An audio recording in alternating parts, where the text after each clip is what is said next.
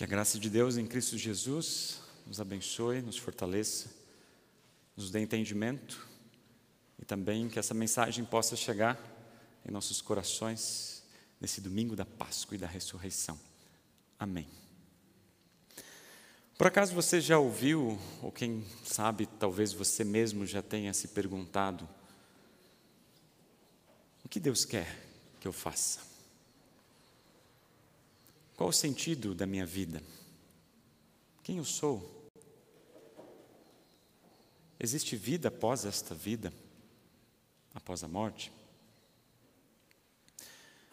Pergunta sobre o propósito da vida, o que, eu estou fazendo aqui, sobre identidade, quem eu sou, sobre esperança, o que, que vai acontecer depois da morte, são muito mais frequentes do que muitas vezes a gente pode imaginar. Estão no coração e na vida de todos nós de alguma maneira ou de outra. O que Deus tem reservado, preparado para cada um de nós, o que Deus tem preparado e reservado para você. Essa pergunta me fez relembrar essa história que a gente acabou de cantar.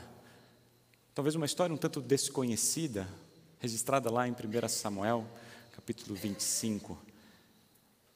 Abigail. A vida dela é marcada por um relacionamento difícil com Nabal, seu esposo. A gente for olhar, é um, era, Nabal era mau, grosseiro, tolo, nas palavras da própria Abigail, era alguém que não valia nada. Infelizmente, ela não tinha paz no lar.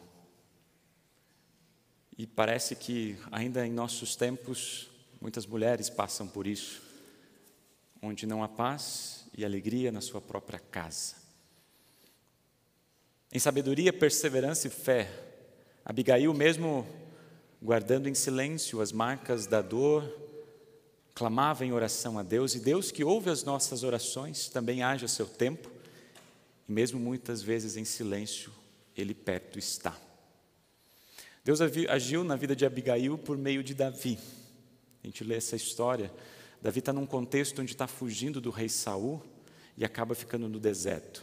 E ali no deserto, já ungido para ser o novo rei de Israel, ele está ali junto com o seu exército, perto das terras ou do lugar onde Nabal estava cuidando das suas ovelhas, dos seus cabritos e também protegendo os pastores. Então, Davi, junto com seus homens, ficou um bom tempo ali protegendo daquilo que era valioso para Nabal naquele tempo.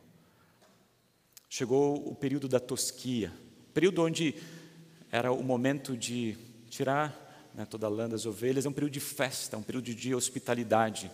Davi envia alguns, alguns homens, alguns dos seus homens para falar com Nabal, e ele foi rejeitado. Quem é Davi? Não valorizou aquilo que Davi havia feito, não foi sensível diante daquilo, mesmo com o pedido para que ele fosse sensível e compartilhasse um pouco de alimento com eles. Nabal desprezou os mensageiros, mandou-os embora e foi festejar. Um dos empregados foi falar então com Abigail dessa situação que havia acontecido. Abigail, percebendo daquilo que poderia acontecer, do perigo de vingança de Davi, foi falar com seu marido. É, sem falar com seu marido, levou inúmeros mantimentos para Davi a fim de estabelecer a paz. Ela chega então a Davi e diz assim: Eis a tua serva, perdoa toda a culpa, recebe. Recebe o que ofereço e lembra-te de mim. A gente vai saber na história que Davi aceitou a oferta e perdoou Nabal. Algum tempo depois, Nabal sofre com a ira do Senhor e ele morre. Então, Davi manda alguns mensageiros para fazer uma proposta de casamento para Abigail. Como um refrão de uma canção, Abigail reconheceu que Deus ouve em silêncio, haja sempre a seu tempo, mas sempre Deus perto está. O Senhor a tirou daquele lugar, dando nova vida. Agora ela tem uma história para contar. O Senhor a resgatou de todo o mal. A promessa era real. Eu fico pensando, quantas vezes Abigail não deve ter se perguntado que, que Deus quer de mim? Que vida é essa que eu estou vivendo? O que Deus tem preparado para mim. Essa é apenas uma das muitas histórias que a gente poderia estar trazendo no dia de hoje. Histórias marcadas pelo pecado, pela angústia, pelo, pela dor, pelo sofrimento. Histórias registradas na Bíblia, mas também histórias registradas na vida de vocês. Quantas histórias nós hoje não poderíamos compartilhar e falar a respeito de muitas vezes que a gente se questiona: que vida é essa? Qual é a vida verdadeira? Talvez alguns dos pais, ou todos os pais, que perderam seus filhos nessa última semana, naquele, naquele atentado, naquela tragédia na creche, talvez eles estejam se perguntando: que vida é essa? Um dos relatos que eu ouvi de um dos pais disse assim: é só a graça de Deus para que eu possa continuar vivendo. É só a graça de Deus para que eu não tenha raiva daquela pessoa. O que eu quero é lembrar, eu ter a lembrança das boas memórias dele. Deus ouve em silêncio, haja seu tempo, mas perto ele sempre está. Que essas histórias e o que elas têm a ver com a Páscoa? Como é que essas histórias que estão registradas na Bíblia mas também estão registradas na vida e no coração de vocês, tem a ver com o domingo da Páscoa e domingo da ressurreição. Passados mais de dois mil anos, hoje lembramos o domingo da Páscoa da ressurreição. Mas hoje, esse dia não deve ser apenas uma lembrança de que de fato Jesus ressuscitou e de fato ele esteve presente, ele de fato ele morreu e ressuscitou. Como assim os, os anjos disseram para aquelas mulheres que foram embalsamar o corpo: Ele não está aqui, mas ressuscitou. O domingo da Páscoa, o domingo da ressurreição, ele vem para trazer sentido às nossas vidas, propósito aquilo que fazemos, mas vem também para restaurar a esperança muitas vezes perdida. Na carta aos Colossenses, ecoando o domingo da Páscoa, o apóstolo Paulo disse essas palavras que estão aqui registradas no versículo 4, no capítulo 3: Cristo é a verdadeira vida de vocês. E quando ele aparecer, vocês aparecerão com ele e tomarão parte na sua glória. A Páscoa, o domingo da ressurreição, ele dá sentido às nossas vidas, justamente para nós podermos continuar vivendo. Basicamente isso.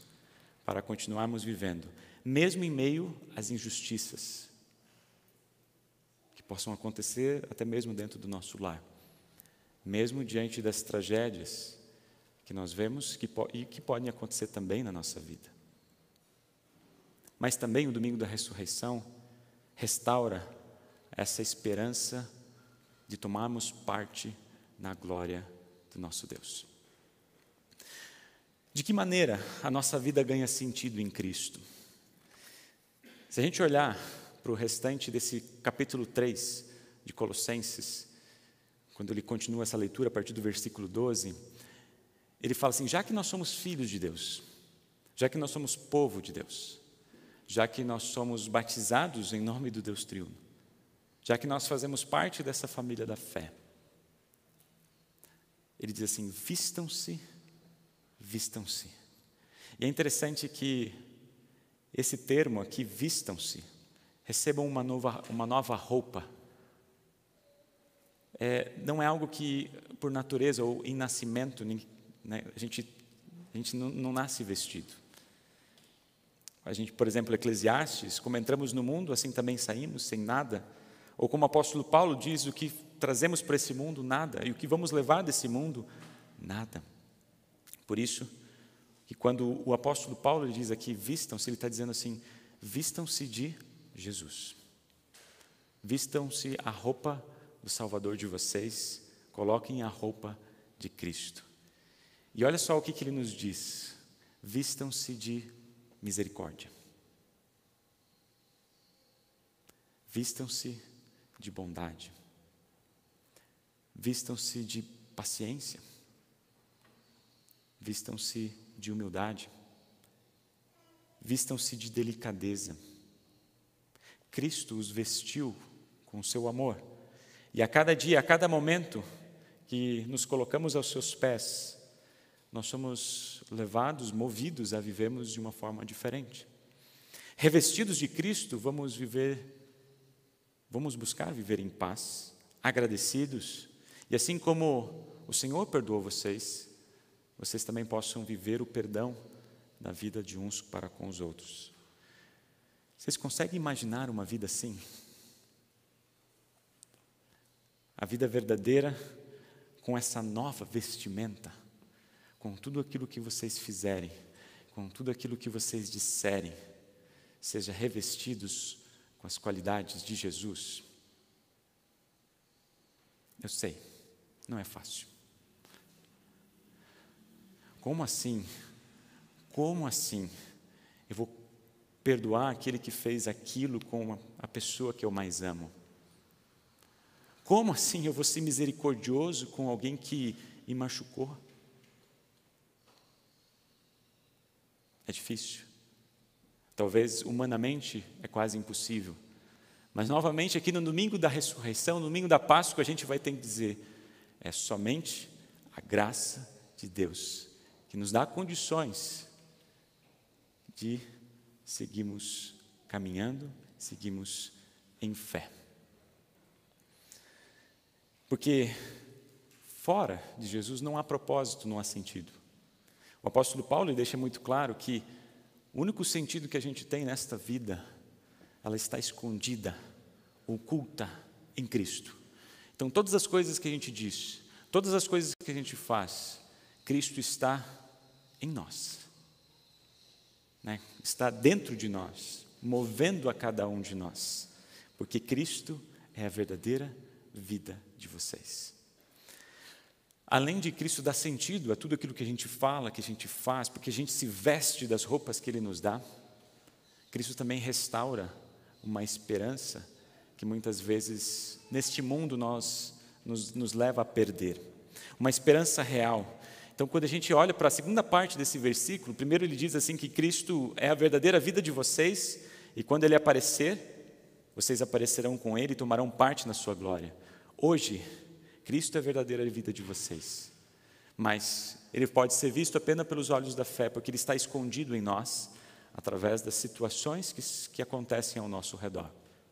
Porque nós nos vestimos das qualidades que ele nos dá. Mas vai chegar um dia, quando ele retornar em glória, que nós tomaremos parte da sua glória. O que, que o apóstolo Paulo está falando? O que, que significa tomar parte na glória de Deus, na glória do Senhor?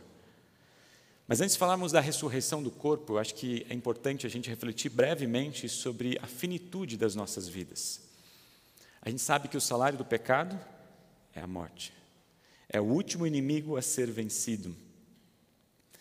Deus se entristece quando vê morrerem um dos seus, um dos seus filhos, porque não nos criou para a morte. A morte pode nos separar do convívio das pessoas, mas não pode nos separar do amor de Deus.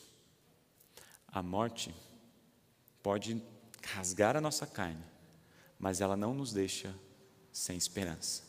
Deus não nos deixa sem esperança, porque a vida com Cristo é uma vida com esperança. E essa esperança está registrada nas, nas páginas da Bíblia, está registrada nos credos que a gente confessa, está registrada nos testemunhos dos cristãos que vieram então após, né, né, após é, serem levados à fé, essa mensagem está na boca e no coração de todos nós. Em termos bíblicos, a gente pode resumir essa esperança em já e ainda não. Aquilo que já recebemos, ainda aguardamos em fé.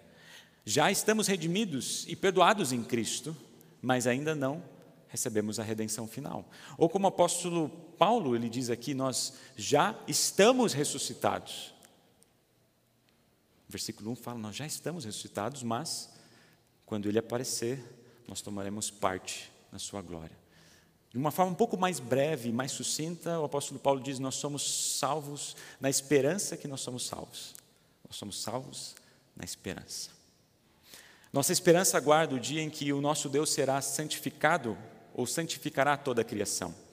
Assim, toda doença, toda morte, todas as injustiças, todos os pecados serão destruídos. Nesse dia, nesse dia não haverá, eh, nesse dia haverá paz no lar. E as mulheres não serão injustiçadas. Não haverá, não haverá brutalidade com pequenas crianças. Não haverá fome, não haverá guerras, não haverá perseguição. Porque, como diz, todas essas coisas passaram. Mas até lá, até lá, nós vamos continuar vivendo as dores deste mundo. O pecado, a realidade e a maldade humana. Nós somos salvos na esperança. E Cristo é a nossa esperança. Porém, muitas vezes, às vezes ouvimos quando a gente fala sobre esperança, às vezes alguns dizem: "Eu não creio que vai haver vida após a morte. A nossa vida termina aqui, acabou". Outros até dizem: não, vai haver vida após a morte, mas apenas aquela ideia de morrer e ir para o céu, apenas uma morte, uma vida espiritual, onde a gente vai estar com nosso espírito com Deus. Só que, como se o nosso corpo, como se esse mundo em que nós vivemos não fosse importante para Deus apenas a nossa alma, apenas o nosso espírito. Nós não temos como dizer biblicamente o que acontece quando a pessoa morre até a volta de nosso Senhor Jesus Cristo. Tem poucos versículos que falam desse período, quando a pessoa morre até a volta de Cristo. O que, nós podemos dizer? Que estão com Cristo. O que nós podemos dizer? Que estão descansando com o Senhor. O que nós podemos dizer? Que estão em paz. Mas eu quero dizer para vocês que não é, essa não é a nossa maior esperança. Sabe qual é a nossa maior esperança? A esperança bíblica, ela fala da ressurreição do corpo e da vida eterna. De tomarmos parte na glória do Senhor, da restauração da criação, porque o livro de Apocalipse ele não termina apenas com as nossas almas com Jesus, mas o livro termina, a história termina com os céus descendo aqui na terra e tendo a restauração de toda a criação. De toda a criação, do novo céu e da nova terra. Uma vida verdadeira, uma vida real, uma vida com Jesus. Hoje a vida de vocês está, como diz o apóstolo Paulo, escondida com Cristo. E por causa disso, essa vida mesmo nas dores deste mundo, ela dá propósito e sentido para vocês. Porque é Cristo que dá sentido as coisas que vocês fazem. Mas um dia, quando Cristo retornar, vamos tomar parte, receber a herança prometida pelo nosso Deus, a ressurreição do nosso corpo e da vida eterna, fisicamente, numa criação real. Cristo é a verdadeira vida de vocês. Uma vida, uma, uma vida que devolve sentido e propósito de quem nós somos e que nós fizemos. Por isso, vistam-se.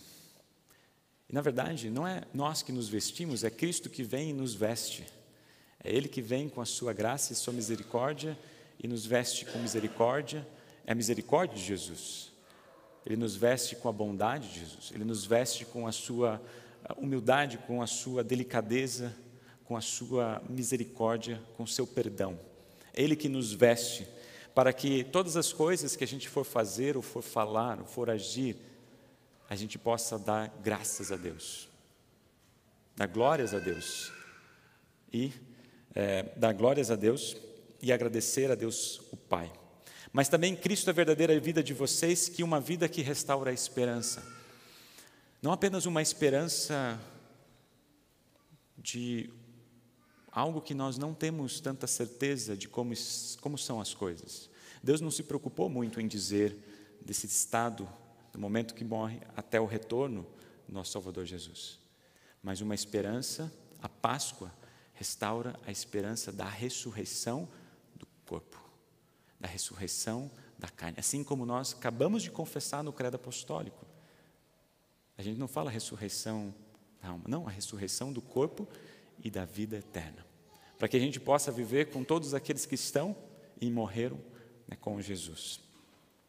A vida que Cristo oferece, o mundo, o mundo não pode dar. É uma vida plena, completa em Jesus, completa no amor. É, mas sim, aqui, uma vida aos pés do Senhor. É uma vida em adoração, uma vida em gratidão, é uma vida buscando perdão. Sim, uma vida aos pés do Senhor.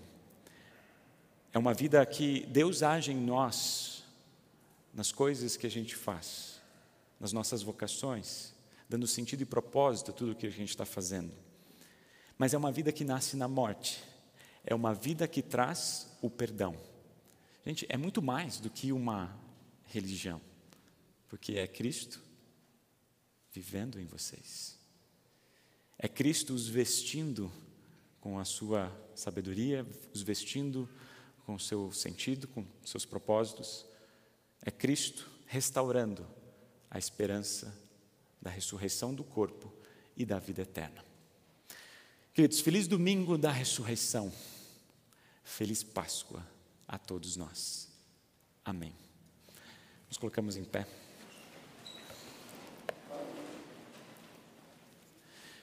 Que o domingo da Páscoa os ajude, através da ação do Espírito Santo, a encontrar sentido e propósito à vida de vocês.